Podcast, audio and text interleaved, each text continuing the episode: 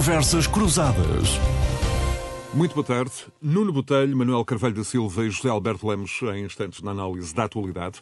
Mais à frente, a tomada de posse do governo de maioria absoluta, alguns desafios, desde logo a inflação, mas por agora a invasão russa da Ucrânia. À entrada das seis semanas de combates e bombardeamentos destrutivos em território ucraniano, a cada dia que passa parece ser hum, cada vez mais claro que o Kremlin iniciou uma guerra sem planear os detalhes mais eh, substantivos, desde logo sem contar com a resistência ucraniana. Quase um mês eh, e meio depois, está-se num momento crítico em que tanto parece possível um cessar-fogo como uh, o uh, conflito escalar perigosamente. Na Rússia, Putin terá já intuído que não vai conseguir uma vitória rápida e ocupar militarmente um país com uma área superior à da França. Na Ucrânia, Zelensky reconhece ser necessária uma saída que evite que o país esteja a ser destruído todos os dias. A revista Economist Zelensky disse que Vitória passou a ser para ele salvar o maior número possível de vidas, admitindo até perder partes do território. José Alberto Lemos, bem-vindo. Este é, para muitos, o momento da diplomacia em que, nos últimos dias, assumindo grande destaque, líderes da Turquia, de Israel, mas também Macron, e que se saiba, hum, a China, enfim, tem estado a desiludir. Como é que estão as coisas na frente diplomática, militar e já agora também na energética, com Putin a exigir receber rublos pelo gás, ameaçando no final da semana até fechar a torneira. Bem-vindos, Alberto. Boa tarde. Boa tarde a todos. Bom, a diplomacia sempre coexistiu neste conflito com as operações militares, não é? Agora talvez tenha, esteja a assumir uma, enfim, um aspecto mais forte no conflito, mas Porquê? Porque graças a um anúncio que a Rússia fez esta semana, que foi talvez o, o acontecimento da semana, dizendo que se ia concentrar no leste, que ia recuar, a retirar as tropas da zona norte, junto a Kiev, e que se ia concentrar no leste, e, e portanto isso foi, e foi interpretado como uma, hum, digamos, uma, um assumir dos erros que têm cometido até agora e que são evidentes, já temos falado aqui nisso, do ponto de vista operacional, etc., e que então, nesse caso, a diplomacia teria uma, um papel mais importante neste momento. Sucede que é muito uh, prematuro dizê-lo, porque, evidentemente, por um lado, porque não podemos confiar minimamente no que dizem os russos, como é evidente, já deram provas subejas de que estão permanentemente a mentir, incluindo negar a existência de um conflito e de uma guerra na Ucrânia, mas também porque eh, o que se passa no terreno não corresponde àquilo que foi dito. Na verdade, o que está a acontecer é que ainda na sexta-feira houve combates a norte de Kiev, os combates intensificaram-se eh, no leste do país e, por exemplo, em Mariupol, eh, houve na quinta-feira, se não estou em erro, uma, uma ofensiva contra instalações da Cruz Vermelha e na sexta-feira foram impedidos corredores humanitários para retirar muitas das pessoas que ainda estavam em Mariupol. Portanto, a situação no terreno não é de molde a inspirar-nos confiança ou esperança nas chamadas negociações. Posso até dizer que em Mariupol, para além da questão da Cruz Vermelha, que vinha na sequência do também do bombardeamento daquele teatro, e na sexta-feira havia, por exemplo, vídeos impressionantes da destruição da cidade aí a circular, suspeita-se, suspeita-se não, de certo modo, agora pode-se ter a certeza certeza que aquilo que os russos fizeram em Mariupol é muito idêntico ao que fizeram em Alepo. Ainda por cima, a operação é comandada pelo mesmo eh, general, um homem chamado Mikhail Mizetskev, que, eh, enfim, a Amnistia Internacional já eh, assinalou e que, digamos, tem a esperança que um dia possa vir a sentar-se no Tribunal Penal Internacional porque é considerado um criminoso de guerra. Passando adiante, em relação às operações, ficou também evidente mais algumas, digamos, vulnerabilidades do exército russo, que já temos vindo a apontar aqui há várias semanas. Eh, há até relatórios da inteligência britânica e americana que dizem que eh, houve mesmo sabotagem de alguns equipamentos pelos próprios soldados russos. E também se sabe que eh, não tem havido, por exemplo, apoio de retaguarda às colunas que estão a combater, ou que estão na linha da frente, sobretudo com helicópteros, por exemplo, para retirar feridos. E as indicações que há são que os russos não estão a devolver os cadáveres das baixas, dos mortos às famílias.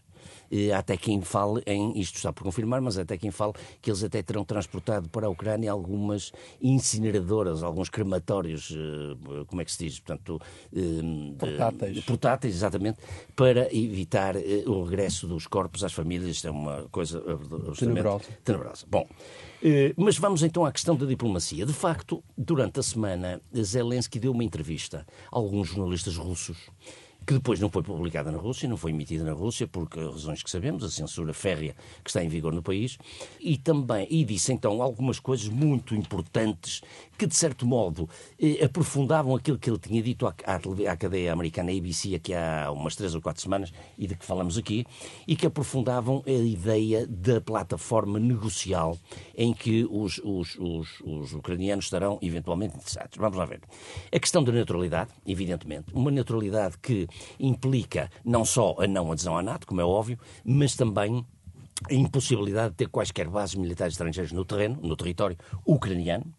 Agora, como é que seria fiscalizada essa, eh, digamos, essa neutralidade? Porque os russos falam em desmilitarização e, portanto, a Ucrânia aqui exigiria que essa desmilitarização fosse, eh, digamos, supervisionada pelos cinco membros do Conselho de Segurança da ONU, mais, eventualmente, a Turquia, a Alemanha e Israel, que são países que se foram posicionando mais ou menos como, ou, enfim, eh, mediadores no conflito.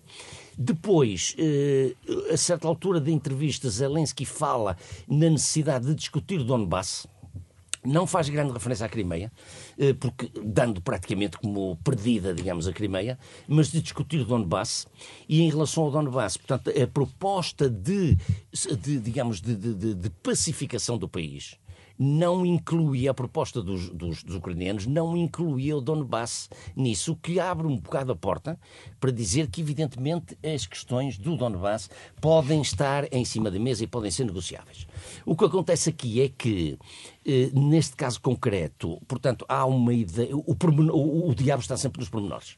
E, portanto, os ucranianos falam, obviamente, na necessidade de fazer referendos para ratificar uma eventual partição do país, como é óbvio, isso, isso, isso é compreensível. O que num país com milhões de deslocados nesta altura não, não, não estamos a falar remete para um universo temporal não, não estamos a falar no de médio e longo prazo. Sim, é e mesmo em relação à Crimeia, eles disseram a certa altura que a hipótese de 15 anos de supervisão internacional para chegar a uma conclusão definitiva. Antes de ir ao Manuel Carvalho da Silva e ao, e ao Nuno Botelho, José Alberto, e há também uma questão muito relevante no horizonte hum, nos últimos tempos, eh, a da energia. Uh, para já sabemos que a crise energética já terá passado até ao momento uma fatura de 1,4 mil milhões de euros à Europa nos cálculos da Goldman Sachs. E temos esta semana, hum, e, e, peço para, para esclarecer este ponto, esclarecendo-nos também, esclarece evidentemente os nossos ouvintes, a tese de que Putin defende que a Europa ao estar a pagar o gás russo em euros, está a receber eh, gás grátis porque os valores, o acesso a esses euros estão eh, congelados por causa das sanções, daí eh, o pedido para pagar o gás em rublos. Objetivamente, esta é a principal resposta até ao momento do Kremlin aos sucessivos pacotes de sanções do Ocidente. Sim, bom, a razão não é só essa. A razão, evidentemente, porque os europeus poderiam estar a pagar em euros ou em dólares com as reservas que estão congeladas, é verdade, mas há outra razão. É que ao exigir o pagamento em rublos, a Rússia pretende, evidentemente, valorizar Também o mantém o rublo, justamente as cotações. Nós sabemos, desvalorizou cerca de 100% e, portanto, passou a, valer um cêntimo do dólar e do euro, até do euro menos que um cêntimo. Mas, portanto, essa é uma, foi uma, um, uma questão levantada esta semana por, pelo Kremlin eh, na sexta-feira, os europeus, a Alemanha, a França e o Reino Unido disseram que não iam cumprir isso, que aliás isso até violava os contratos que estão em vigor, portanto continuam a pagar em euros ou em dólares, mas sobretudo em euros, ao que o Kremlin, digamos, se suspeitava que o Kremlin pudesse responder com fecho de torneira, mas não respondeu.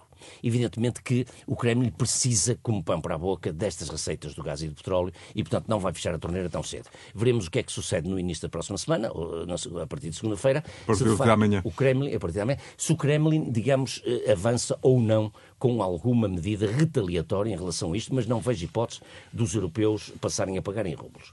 Agora, as questões energéticas são muito importantes. Esta semana tiveram um exemplo muitíssimo importante. Primeiro, porque o presidente Biden anunciou que ia libertar 180 milhões de barris durante seis meses, portanto significa um bilhão de barris por dia, exige que companhias americanas que não estão a explorar os, o, o, as, as, as, licenças que tenham passem a explorá-las e se não o fizerem eh, devem ser taxadas por isso.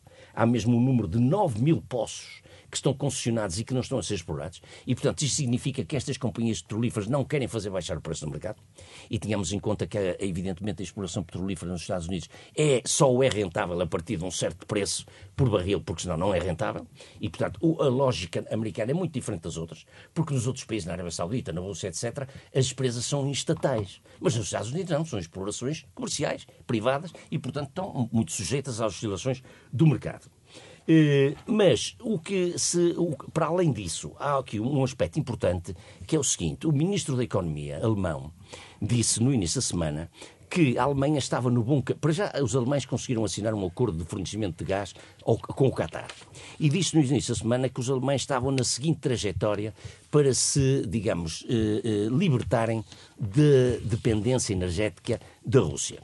Que até ao verão deste ano podem reduzir a sua fatura de consumo de petróleo russo em 50%, portanto, tendo fontes alternativas, e que todo até ao fim do ano. Portanto, os alemães podem deixar, ele diz, se tudo correr bem, de acordo com aquilo que estamos a planear, até ao fim do ano poderemos libertar-nos do petróleo russo.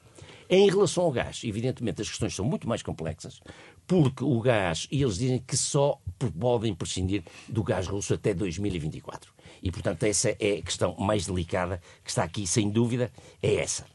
Por outro lado, os Estados Unidos vão exportar também para a Europa 15 mil milhões de gás até ao fim deste ano.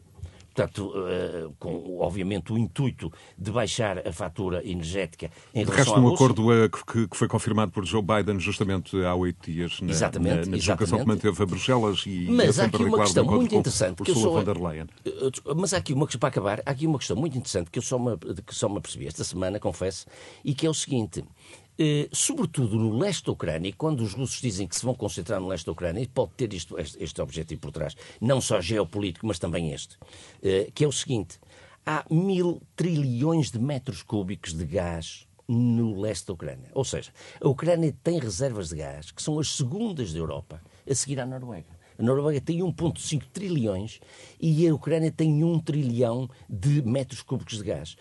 Ora, bom, isto é um estudo da, da, Harvard International Review que diz o seguinte: que as maiores reservas europeias, é preciso salientar que, evidentemente, as maiores reservas russas são fora da Europa, são na, na, na parte asiática. E, portanto, na Europa, a Ucrânia é o segundo.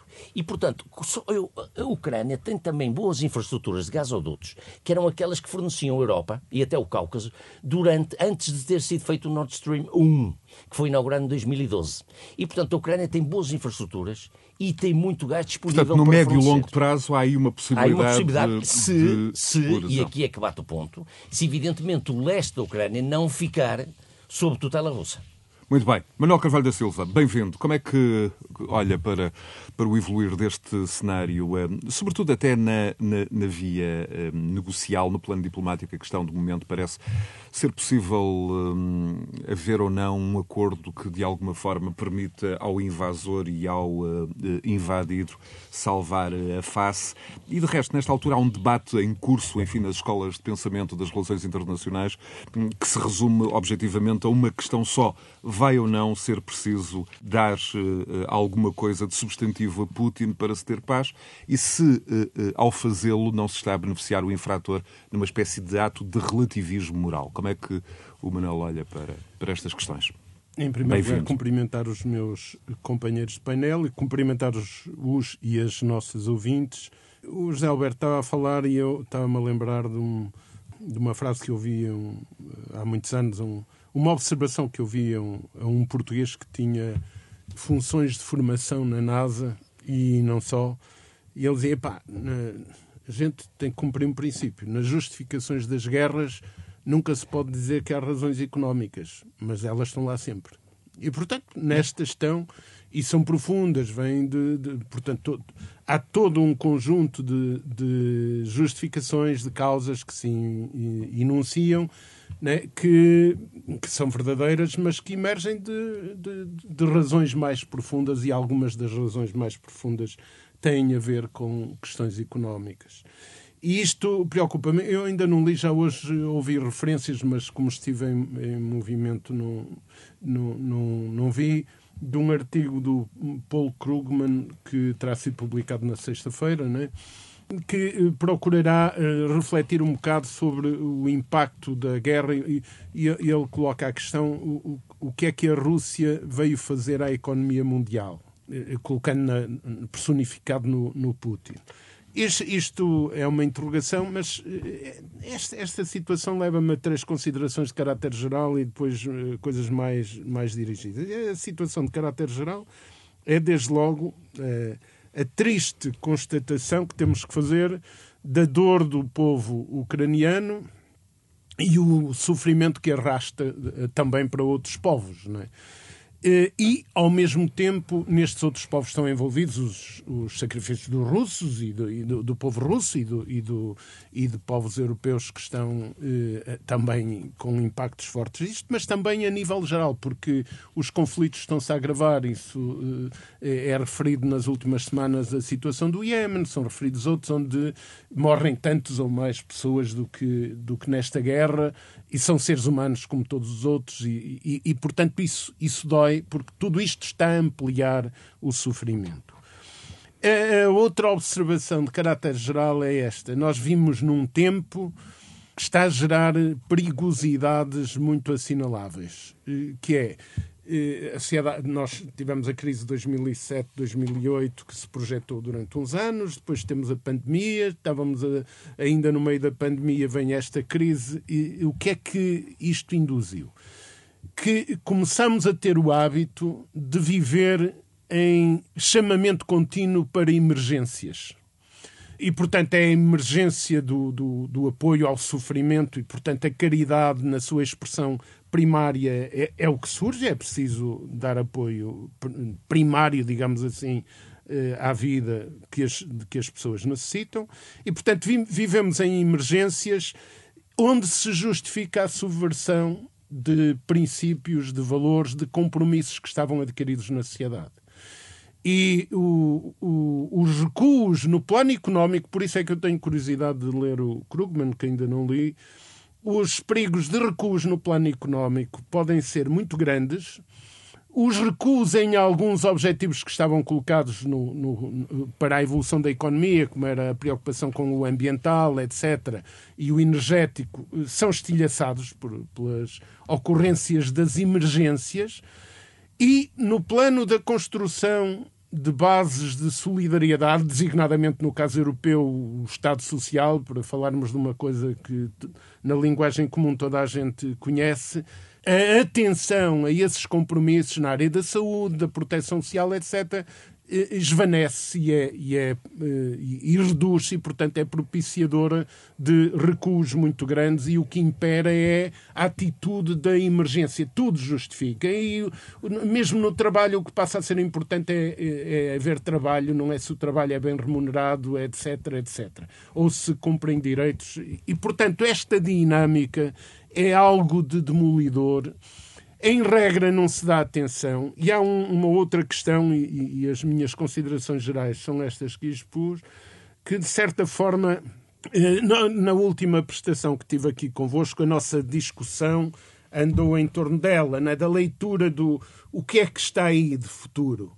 e há um perigo grande de se transformar as leituras do futuro, de, melhor, de fazer o quadro das leituras de futuro situadas na situação de emergência que se vive. Isso é um problema.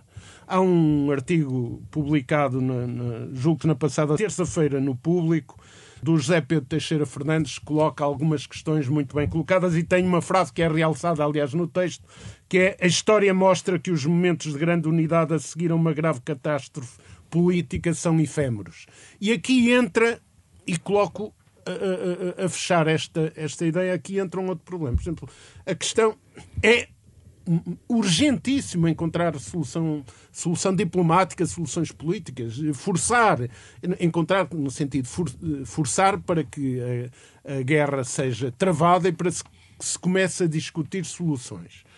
Mas é dramático vermos a situação das Nações Unidas, que faz lembrar o estado em que estava o estado, a Sociedade das Nações no, no contexto da Segunda Guerra Mundial e da, da, da, Segunda Guerra, que já estava, a Sociedade das Nações estava, tinha sido absolutamente estilhaçada e foi necessário recomposições. E nós vemos a movimentação da Turquia. Há uma questão que o Zé Alberto trouxe que importa uh, refletir sobre ela neste esforço, eu aplaudo tudo que possam ser uh, esforços dispersos de mediação para se encontrar a solução. Mas já se viu uma coisa, uh, e, isso é mais identificado na presença da Turquia. Uh, se, o caminho for, e tende a ser, para se assegurar uma certa neutralidade da Ucrânia, os, digamos, entre aspas, controladores é um papel de um relevo, como diz o povo, do caraças. E onde entra muito jogo geopolítico e geoestratégico. Muito bem. Não... E é aí que entra a observação do que é que se passará com a Turquia e não só com a Turquia, e depois China, Índia e árabes quais, quais vão ser as evoluções destas posições. Vamos então com o Nuno Botelho. Nuno, bem-vindo a hum, olhar para as questões que o uh, Manuel Carvalho da Silva e o José Alberto Lemos colocaram sobre a mesa. Quanto ao José Pedro Teixeira Fernandes, certamente regressará aqui a muito breve trecho para uh, ampliar a, a, sua análise. Nuno, como é que olhas para esta, para esta via diplomática e também para o que parece ser uh, a vontade ucraniana de rapidamente dar sinais de acabar a guerra pela via negocial? Sim, muito boa tarde a todos. Eu, eu, eu, eu resumiria uh, um pouco aquilo que foi dito por uma entrevista muito interessante que, que todos pudemos assistir há dias do presidente da Câmara de Dnipro. Não sei se, se, se tiveram a oportunidade de, de, ouvir, mas o senhor o que dizia de uma forma muito simples, portanto, ucraniano, dizia que, resumido, era um pouco aquele velho ditado português de, de Espanha nem bons ventos nem bons casamentos, mas vinha a dizer desconfiem sempre dos russos. E dizia isto a Portugal. A propósito, depois falava até a propósito da nacionalidade, da obtenção da nacionalidade por parte de Abramovich e que achava que isso mostrava a corrupção do Ocidente relativamente ao dinheiro sujo que os oligarcas, entretanto, movimentavam. E, mas falava ele que a Rússia, de facto, nunca se poderia confiar na Rússia. Mesmo quando a Rússia dizia que ia depor as armas, tínhamos sempre que desconfiar. E esse é o ponto que eu acho que nós temos que analisar aqui. É quais as condições que existem para realmente acreditarmos em que, de facto, as negociações chegam a bom termo e são cumpridas de parte a parte. Como dizia o Manuel Carvalho da Silva ainda agora no final da sua intervenção, e muito bem, é muito difícil controlar que depois vamos todos assumir que chegamos aqui e, e, e acho que é há um dado adquirido é que de facto há uma, um abrandamento da escalada militar, muito embora continue a haver tiroteios, continue a haver bombardeamentos e portanto não se possa falar de um cessar-fogo. Mas ainda que as duas partes estejam imbuídas do melhor espírito, haverá sempre entre elas uma enorme desconfiança. E será sempre muito complicado chegar a bom porto com estas negociações, porque à mínima, à mínima falha, ao mínimo deslize, tudo descambará de novo. Do teu e, ponto de vista, quem é que precisa mais de tempo nesta altura? A Ucrânia ou o Kremlin? Eu, eu acho é, claramente a Ucrânia. Eu acho que a Ucrânia precisa de tempo porque a Ucrânia precisa de respirar, está completamente destruída, completamente flagelada pela, pela guerra, eh, com a, a, população a emigrar, a refugiar-se, a sair em debandada e, portanto, é claramente, digamos assim, o elo mais fraco da cadeia. E, e, portanto, desse ponto de vista, é quem precisa desesperadamente de chegar aqui a um entendimento. A Rússia, eh, por outro lado, precisa, quanto mais depressa, eh, melhor de resolver o seu problema. Portanto, porquê? Porque de facto também está a ser asfixiada através das sanções e, portanto, desse ponto de vista, eu acho que nós estamos aqui numa situação em que, de facto, eh, uma e outra parte vivem um dilema, que é um, não pode perder a face, que são os russos, não podem perder a face, portanto têm que tentar obter algum ganho territorial com esta invasão. Dois, a Ucrânia também não pode perder a face, ficando muito dividida, e Zelensky está a apelar ao tal referendo exatamente para tentar defender-se politicamente de uma eventual decisão no sentido da divisão da Ucrânia, chamemos-lhe assim em RDA e RFA, chamemos assim para as pessoas perceberem. Porque uh, Zelensky já percebeu que nunca mais na vida vai ter a zona leste da Ucrânia. E eu diria, e aliás o Zé Alberto levantou o véu relativamente a isso, eu diria que o grande interesse da Rússia para a parte leste da Ucrânia reside exatamente nas reservas de gás natural existentes na zona leste da Ucrânia, que a Rússia quer usurpar, quer uh, passar a ser ela a Essas extrair. megas jazidas de que o José Alberto e falava há falava pouco. Há pouco. Eu acho que esse é o lado económico que justifica toda e qualquer guerra que o Manuel Carvalho da Silva também aqui falava, e eu acho que desse ponto de vista nós estamos aqui a lidar num, num pântano de enormes proporções e que de facto é muito complexo e de muito difícil uh, resolução. Nuno, ainda, ainda contigo, mas, mas abrindo o diálogo sim, sim. evidentemente ao José Alberto e ao Manuel Carvalho da Silva, do ponto de vista dos efeitos uh, desta crise nos preços no Ocidente Sim. e aqui por tabela também o apoio das opiniões públicas à Ucrânia, que fenómenos como a inflação podem vir a ter? De resto, eu relembro que já este domingo nós estamos a ter as eleições húngaras, enfim, que não devem ter surpresas para, para Orban, mas as presidenciais francesas daqui a oito dias, primeira volta a 10 de abril, podem vir a ser um primeiro teste a estes efeitos. No fundo, que eu pergunto é, é as sanções e, em geral, a guerra vão custar muito aos bolsos dos contribuintes europeus. E este impacto económico da guerra está a ser devidamente explicado, explicitado às nossas opiniões públicas eh, ocidentais? Eu, eu acho que sim. Eu, por acaso, acho que sim. Eu acho que esse é o preço a pagar pela democracia. E isso tem sido dito por vários líderes eh, mundiais uh, que estão na disposição de pagar para ver, literalmente, essa, esse, esse preço. E eu acho que as opiniões públicas percebem que essa é, de facto, a grande questão que está aqui em cima da mesa. Mas também, José Bastos, não havia outra possibilidade. Eh, qual era a outra possibilidade? A única possibilidade que haveria era Putin não ter invadido a Ucrânia. Ora, isso não dependeria de nenhum país do Ocidente. Isso, essa é a decisão e a vontade única e exclusiva de Putin. A partir daí a guerra está lançada. E a partir do momento que a guerra está lançada, a inflação está aí, o preço dos combustíveis dispara e é preciso, de facto, intervir, como fez Biden e como fez também a própria OPEP esta semana, uh, no sentido de intervir para baixar exatamente e acalmar o mercado do petróleo, uh, já que o de gás natural está tão complicado de controlar. Portanto, desse ponto de vista, eu entendo que não havia muito mais a fazer e as opiniões públicas estão solidárias, claramente, sobre, com isso. É claro que vai cair nos bolsos das pessoas e as pessoas aí, ninguém, ninguém gosta de pagar. É esse é o sentido último da questão. Com certeza, com o certeza. O contribuinte José Alberto Lemos e o contribuinte Manuel Carvalho que... da Silva estão devidamente eu, esclarecidos eu, sobre o efeito. Eu já disse várias vezes que o contribuinte estou completamente disponível para pagar a fatura que isto uh, tenha, porque é a fatura da liberdade e da democracia, de facto.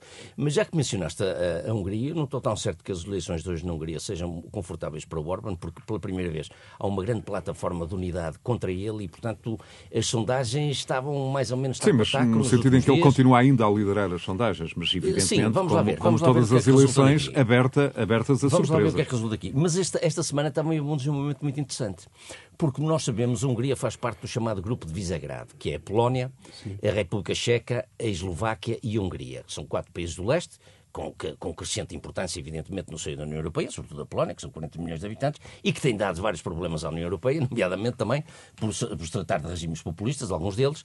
Mas esta semana estava para haver uma, uma cimeira desse grupo de Visegrado. A cimeira não se realizou. Porquê é que não se realizou? Porque a Polónia e a República Checa disseram que não iam reunir com Orban, com a Hungria, porque a Hungria não estava a aplicar as sanções. Continuava a importar petróleo da Rússia e uma ministra polaca, ou vice-ministra polaca, resumiu isto numa frase que eu acho lapidar. Diz assim: Orban gosta mais do petróleo russo, ou melhor, preocupa-se mais com o petróleo russo do que com o sangue ucraniano. É uma frase bastante forte. De resto, Orban, que eh, antes da crise mantinha relações de grande proximidade Não, e, e com mantém, Putin. E mantém. E a prova que não aplicou as sanções vem daí. Ora bom, portanto, agora, alargando um pouco, tu estavas a dizer, e para retomar o que o Nuno também aqui aflorou, que é a questão da ofensiva. Portanto, de facto, não se pode confiar nos russos. Aliás, eu queria lembrar, porque esqueci-me de dizer isso, eu queria lembrar que na Chechênia, na primeira ofensiva que os russos fizeram na Chechênia, eh, digamos, foram derrotados. Levaram muita tareia recuaram, reorganizaram-se, reequiparam-se e foi na segunda ofensiva que não tiveram contemplações e destruíram Grozny.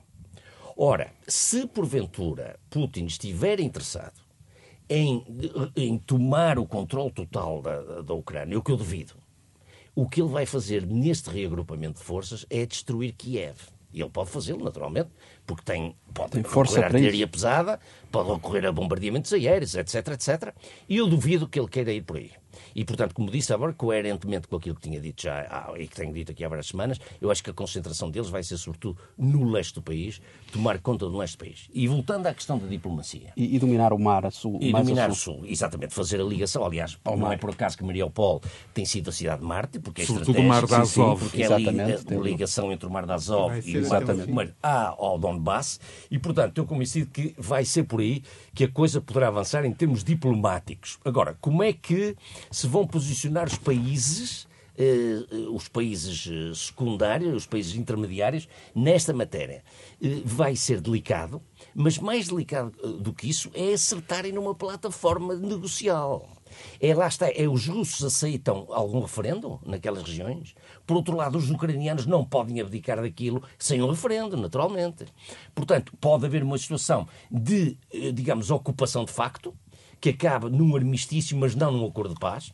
No fundo, o que aconteceu no fim da Segunda Guerra Mundial, o exército vermelho, o exército soviético, tinha ocupado metade, um terço da Alemanha e ficou ali. E, portanto, não Muito havia mais nada a fazer. Vamos introduzir aqui então no, no diálogo eu, eu o, o fator, uh, Manuel, era justamente para si que eu ia, mas, mas já aqui introduzindo o ângulo interno, um, estamos a ver que o mundo deu à nossa volta várias voltas, passa a redundância, a maior das quais esta guerra, e isto enquanto se repetiam as eleições no círculo da imigração na Europa, o Parlamento ficava à espera das confirmações, mas uh, finalmente temos uh, já governo governo com novas variáveis uh, muito complexas acrescentadas, em particular a inflação. Subiu para 5,3 em março, impulsionada pela guerra e também pelo, pelo preço dos eh, combustíveis, energia, alimentos. Mas, Manuel, o que estamos a ver em Espanha é assustador. 9,8 de inflação. É preciso recuar 40 anos para ter uma, uma taxa de inflação tão elevada. Na Alemanha, a estimativa preliminar aponta para 7,6. Este também é o valor mais alto em 40 anos, está bem acima da expectativa. Este é um desafio que, do ponto de vista português, do ponto de vista da sociedade portuguesa e da governação, impõe uma sensibilidade muito particular. É evidente. O que fazer? É evidente. E, e voltamos à, à questão inicial que eu coloquei sobre, sobre a economia. Eu discordo de algumas ideias que estavam a ser expostas, ou seja, eu, não é discordar, é dizer do meu ponto de vista, perdoem-me, mas acho que são algumas análises em, em, termos temporais muito imediatas e a coisa é mais profunda. Eu não imagino qual é a dimensão do ricochete das sanções aplicadas à Rússia. Está longe de ser perceptível, muito longe, mas há uma certeza. A seguir a, a esta fase da guerra viva, da guerra que, que, que nós vemos todos os dias, as posições dos países europeus para responder aos problemas vão provocar mais tensões entre eles e mais divisões. Isso já é visível. E isto é um, um problema. Há outra observação. O que eu dei é isso mesmo. O hum? exemplo do grupo de Visegrado que eu dei é isso mesmo. É, é, é um top. Por isso é que eu disse: é preciso ir, ir à afirmação concreta do que é que isto significa. E significa isso. Mas significa outra coisa que já vou referir a seguir. Mas neste. neste... Manuel, mas não perca de vista também a questão da, da, da inflação, até porque. Não, não, eu vou, vou eu inflação. De inflação... recolher aqui até o seu. A inflação seu... é uma questão central aqui. Eh, eh, o já, seu testemunho já quase mas... histórico, até porque certo, uh, a, a, inflação é uma realidade com que a esmagadora maioria dos atuais governantes, até pela sua idade, enfim, nunca foi um Sim, desafio que nunca enfrentaram antes, na sua vida ativa. Antes da inflação, há procedimentos em relação a grandes questões que sustentam o modelo da economia à escala global, e, portanto, os preços do petróleo e outros, que têm manipulações e que estão sujeitos a jogos que também ainda estão longe de ser perceptíveis. Epá, eu aplaudo a bondade do Sr. Biden e outras bondades, quer dizer, mas os preços do petróleo já dispararam durante semanas e semanas e sabia-se que isto ia acontecer. Portanto, havia formas de poder ajudar alguma coisa, embora a especulação do ponto de vista geral e o, o que a gente sabe sobre o que o significa... Alberto há pouco referia à questão sobre da, o que significa da própria rentabilidade futuros, da exploração. O jogo de futuros e outras coisas e as rentabilidades da exploração, que se pode falar da americana, mas de outras. Mas isso tudo podia ter travões mais cedo. E vai ficar espaço para negócios eh, e, e quem quem vive obcecado com os negócios não, não secundariza isso. O comportamento humano é mesmo, é mesmo isso. E, portanto, é muito importante nós falarmos do, da situação dos porquês, do enquadramento em que se geram os oligarcas russos, os oligarcas ucranianos, mas também do nosso lado, do lado do Ocidente, as concentrações brutais de riqueza. Não é? Que se diz, ah, mas isso é. Há regras, há democracia. Há, há, dizer, o, o mal da sociedade em que vivemos é que o roubo legal é de longe o maior roubo de todos.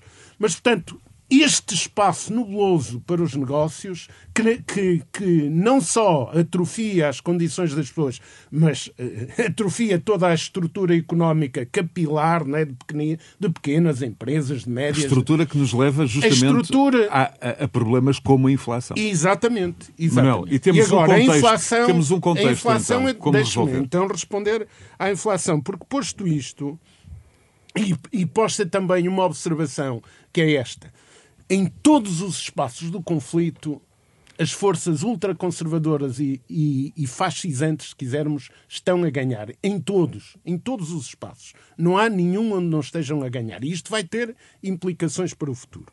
Agora, nós vivemos, nós não sabemos o que é que a União Europeia vai ficar qual o lastro, qual o peso do lastro do ponto de vista económico, pelo ricochete que eu falava e outras coisas. Ainda não é perceptível, mas já há sinais complicados. Mas em relação à inflação, uma coisa que é muito delicada. Nós pertencemos a uma comunidade em que os países não têm espaço de manobra no, nas políticas monetárias. Só há um banco, o Banco Central. E as respostas que uma economia da Alemanha vai necessitar no, no, na saída da crise são totalmente distintas das que uma economia como a portuguesa frágil vai necessitar. Mas o Banco Central, que vai definir as políticas monetárias, que são instrumentos importantes para gerir situações de inflação, é o mesmo. E isto deixa, desde logo, uma interrogação. E atenção, os outros estão com inflações grandes, mas a nossa também já vai como a maior dos últimos 24 anos, se não estou em erro. Justamente esta e, e, portanto, isto vai ser difícil. E quando, e termino com uma coisa que o Zé Alberto disse, e ele aceitará, por certo, dialogar comigo nisto, que é, eu percebo quando Zé Alberto diz eu estou disponível. Pois, mas aí temos a realidade das políticas monetárias e também das políticas financeiras e como é que a capilaridade da, da economia vai ficar nesse contexto, mas temos também as pessoas. Eu, ainda esta semana, me cruzei com uma, uma mulher eh, que faz eh, limpeza, que me disse, eh, ela é uma mulher alegre e fazia 48 anos, fizeram-lhe uma, uma, uma pequenina festa e ela estava encantada e tal, mas depois conversou e explicou como ela tem quatro filhos como é que passou uma situação recente, agora neste período já de, de grande crise, em que em duas semanas tinha 20, 20 euros para alimentar os quatro filhos. Eu consegui. Depois lá explicava. Mas são 20 euros. Aquilo não dá espaço nenhum para ser solidário com coisa nenhuma. E, portanto, nós vamos estar nesta situação. Nuno. Uh, eu não sei se é Alberto, mas, mas não, eu, gostava de ir ao Nuno é, até por uma questão. que estou disponível para pagar a fatura, eu não sou uma pessoa típica com dificuldades económicas. Eu percebo perfeitamente o que diz Manuel Carvalho da Silva. Isto vai ser muito difícil para muita gente. Vai ser uma, uma situação terrível. Vamos então, vamos então procurar um olhar, um olhar do mundo empresarial. Defesa, Justamente, Nuno, uh, temos um contexto em que os empresários reclamam mais apoios Sim. e em que as famílias e trabalhadores, como o Manuel uh, avançava, reclamam perda de poder de compra, num contexto de enorme de dificuldade e com esta ameaça brutal da inflação a pairar sobre todos Sim. nós. Sim, e, e, e, vemos o governo, em Portugal, uh, o governo de Portugal, por exemplo, em Bruxelas, a pedir uh, ajuda a fundo perdido e Bruxelas a dizer que há ajudas, mas que são digamos assim, autênticos créditos que o nosso país, demasiado endividado, demasiado endividado, como dizia o Manuel Carvalho da Silva e bem, não tem capacidade para responder.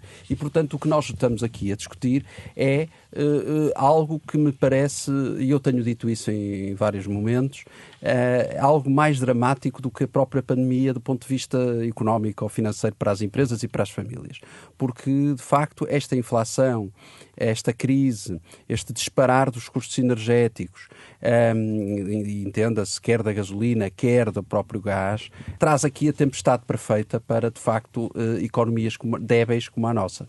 E se não houver uma reafetação daquilo que é, por exemplo, o PRR e o plano traçado para o PRR, eh, de facto eu vejo as empresas portuguesas com muita dificuldade em conseguirem dar resposta e conseguirem virar esta página, porque de facto as coisas estão muito complicadas. Os empresários, Nuno, têm pedido, corrijo-me hum, se estiver errado, uma maior rapidez nas ajudas, por um lado, ajudas Sim. diretas, menor foco na arrecadação da receita fiscal, em particular, por Sim. exemplo, na, na, que tem origem nos combustíveis Sim. e na energia, um, e, e que é, obviamente, uma das variáveis IVA, exemplo, que mais pressiona IVA, o, exemplo, preço, o preço claro, dos alimentos. Por hum. exemplo, a baixa do IVA na, na, na, naquilo que são os custos energéticos. Há também exemplo, quem esteja a defender. Ou não adianta o, o Primeiro-Ministro anunciar que vai ajudar diretamente as empresas e essas ajudas não chegam.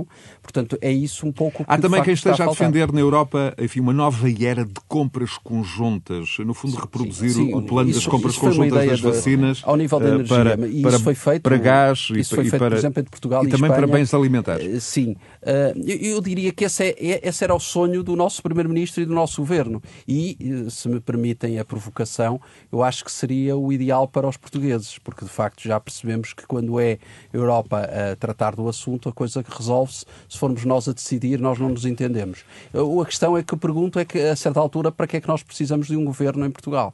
Porque de facto, se não precisarmos de, de, de, que o governo trate de nada e fica tudo centrado em Bruxelas, a certa altura ficamos aqui com de facto uma situação Alberto, de federalização o Zé Alberto vai intervir a seguir, que, já, que, não, já, que não justifica. Já fez sinal, mas Nuno, um, defendes então que o orçamento que vai chegar ao Parlamento deve ser radicalmente diferente do porque que foi chumbado em outubro passado? As circunstâncias Nós são completamente Conhecemos o programa de governo na última sexta-feira. Apesar do Primeiro-Ministro ter feito campanha com, agarrado ao, ao, Orçamento de Estado e apesar de, de continuar a dizer que o orçamento orçamento é o mesmo, o orçamento tem que ser alterado, porque as circunstâncias são completamente diferentes. E, portanto, desse ponto de vista, se não for feito nada de ajuda direta às empresas e de apoio às empresas, e quando eu digo empresas, eu estou a dizer às empresas e aos trabalhadores, portanto, às famílias que delas dependem. Isto uh, poderá ter aqui consequências muito sérias ao nível do emprego, ao nível da qualidade de vida das pessoas, ao nível dos salários, porque há aqui desafios muito grandes. Eu, eu, eu elenquei aqui eh, quatro ou cinco eh, desafios que este governo tem, muito rapidamente, serei muito rápido. Um é, é o conseguir fugir Estamos ao, destino, do ao destino da cauda da Europa.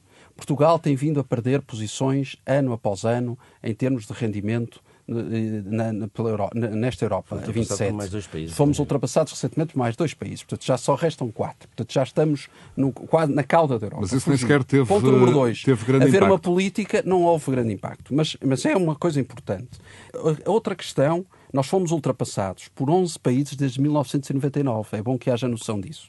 Outra questão muito importante é que o nosso salário, os nossos salários e as nossas remunerações, o nosso salário médio, e aqui estou a falar para o Manuel Carvalho da Silva, porque é uma questão que também sei que lhe é cara. Eu vivo do salário. O, o nosso salário médio é o quarto mais baixo da União Europeia. Isto, portanto, tem que ser radicalmente alterado. Outra questão é a inversão demográfica e as pensões de reforma. Este governo tem que olhar para isso porque vivemos um inverno demográfico que a médio prazo vai ser fatal.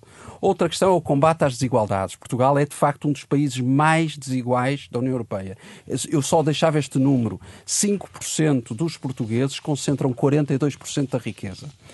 Outra questão é a transição energética, só muito sumariamente. E outra questão a eficiência do Estado, ter um melhor Estado e um Estado que de facto consiga chegar e dar resposta aos portugueses. Portanto, para, respondendo diretamente à tua questão e para abreviar, eu diria que esta crise, juntamente com a questão da inflacionária, é de facto, neste momento, o grande problema que nós temos que atravessar e uma economia como a portuguesa, José Alberto, como é, tem aqui um grande desafio. Desde logo mil milhões de euros eh, seria a fatura para o Estado da atualização salarial na função pública se o Governo mantiver a regra de usar como referencial eh, a inflação, como referencial a subida de preços sim, no, na, no, ano anterior. Sim, na administração pública, mas depois há o resto, que não é administração sim, pública. Sim, as pressões claro, inflacionistas, claro. A inflação tem, tem ainda por cima... Nós somos do tempo em que a inflação chegou aos 30%, mas nos anos 80 a inflação damos 30%. Eu lembro-me de, de batalharem por revisões salariais, 29, 29 salvo erro em 80 84. E eu lembro que estou o tempo em que, em que se batia, em que se. E taxas de juros em que se havia, de 20. Em que havia lutas pela revisão salariais e revisões contratuais, de coisa de 30%, aumentos de 30% ao ano. Nunca se conseguiam 30% ao ano, conseguia-se 20 e qualquer coisa.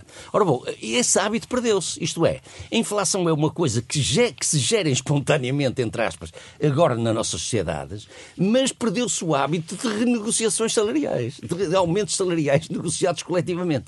E isto é uma coisa que os os sindicatos vão ter muita dificuldade em reimplantar e em e, voltar a impor, digamos, esta, esta, esta rotina na, na, na, na sociedade portuguesa. Isto vai ser muito difícil. O que significa, portanto, que a inflação, nós vamos perder poder de compra sistematicamente e as pessoas que hoje vivem mal vão viver ainda pior.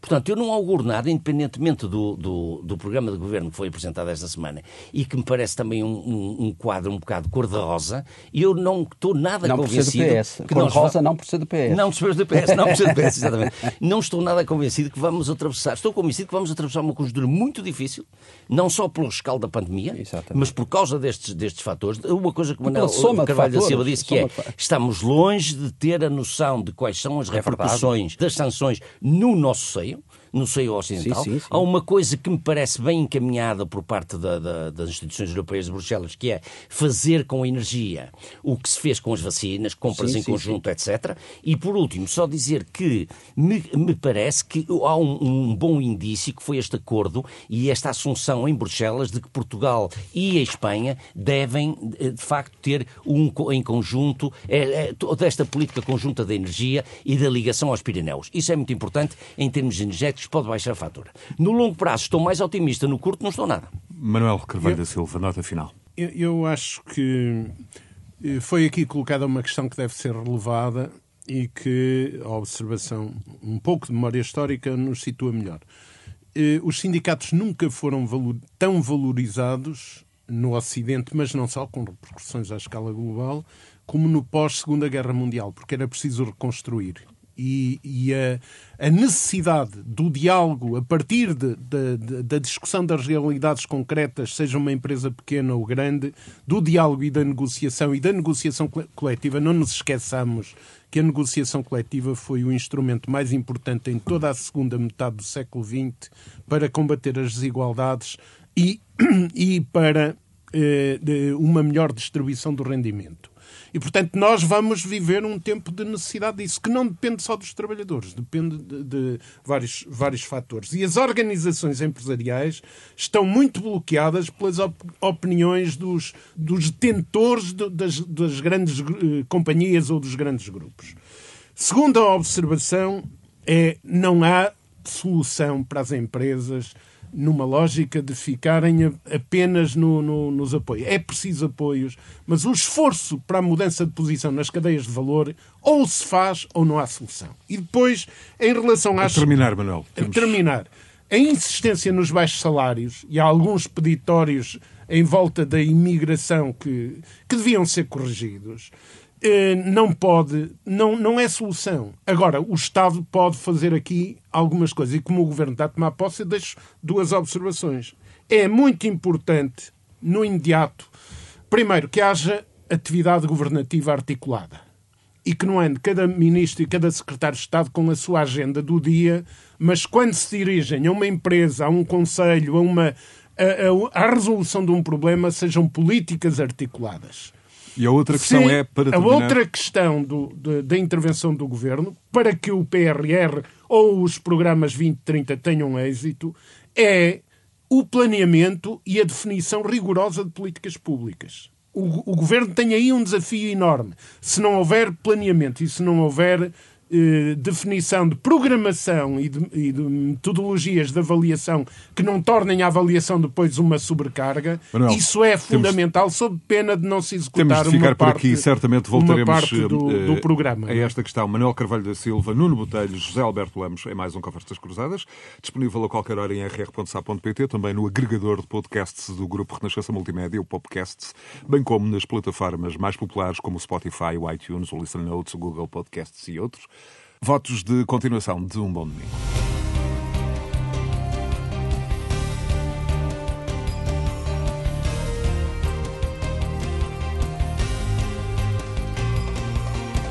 Conversas Cruzadas.